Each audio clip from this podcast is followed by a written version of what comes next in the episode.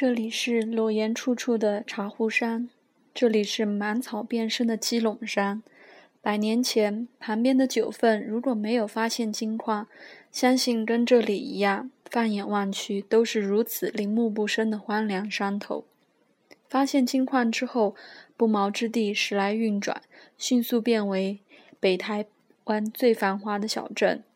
小小山城随着金矿的日益挖掘，顿时挤满了酒家。赌场和戏院，山下的人从海边远远眺望，东北海岸幽暗一片，唯有山顶灯火辉煌，才博得上小上海的美美名。西方有句谚俗谚：“条条大路通罗马”，那时若换成“条条大路通九份”，一点也不为过。阴阳海的炼铜厂，煤矿区的猴洞。同样产金的金瓜石，还有山下的瑞芳，都有各种道路直通这儿。熟念九份的人都知道，除了金矿，它的周遭没有什么重要物产。只要有金矿，好像也什么都有了。黄金盛产时，短短的老街，各种民生物质从生到死的一应俱全，都有包办。但九份不是永远高挂的明灯，它曾好几度没落。先是金矿停产，市容跟着凋零，后来因怀旧观光而再度繁荣。电影《悲情城市》以它为主题，更带来喧嚣的观光风潮。八十年前，这儿是台北之外北部最早有电影院的地方；三十年前，这儿也是台湾最早有便利商店的旅游景点。黄金城市是悲情城市，更是华丽的观光小镇。在台湾观光旅游的风潮中，它向来是带头的指标。在台湾追求慢活和生活美学的风潮里，它也一直领先改变。很多艺术家在此植居创作，强调美学的茶坊、餐厅也纷纷出现，具有创意的民宿更陆续开办。尝试着在这山城里营造可能的舒适家园。很多人曾对他失望，但也有人仍寄以梦想。因为大起大落过，因为努力的寻找小镇的定位，九份得以戏剧性的继续他的山城传奇。九份位于台湾东北方的新北市瑞芳区，依山傍海，与基隆山互相眺望。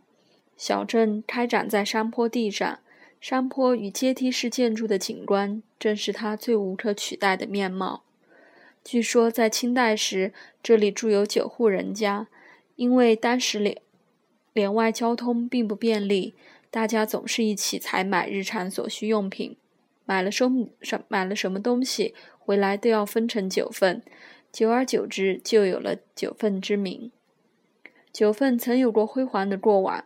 清代有人在开筑铁路过程中发现河中的沙金，随即掀起一阵淘金热，历尽民营金宝泉和国营金沙局的采矿，然后在日治时期的藤田和民会社、藤田组、台阳矿业株式会社，金矿业达到巅峰。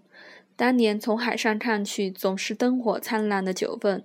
因此获得有“小香港”之称。可是这份荣景直到七十年代后，因金矿逐渐枯竭，人口大量外移，九份开始没落。直到八十年代后期，多部电影在此取景，重新让人们重重现九份出尘而秀丽的美，包括《看海的日子》《无言的山丘》《悲情城市》《多桑》。直到今天，在九份有广。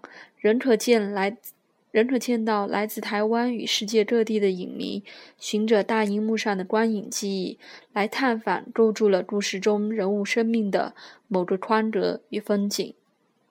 悲情城市中，挺着大肚子的宽美，提着菜篮，走在垒叠而上的石阶，身后是整面打开的山海交错的壮阔，对比的显出人人浮沉于世的微笑。那样的九份的美，依旧在那里，永远不老。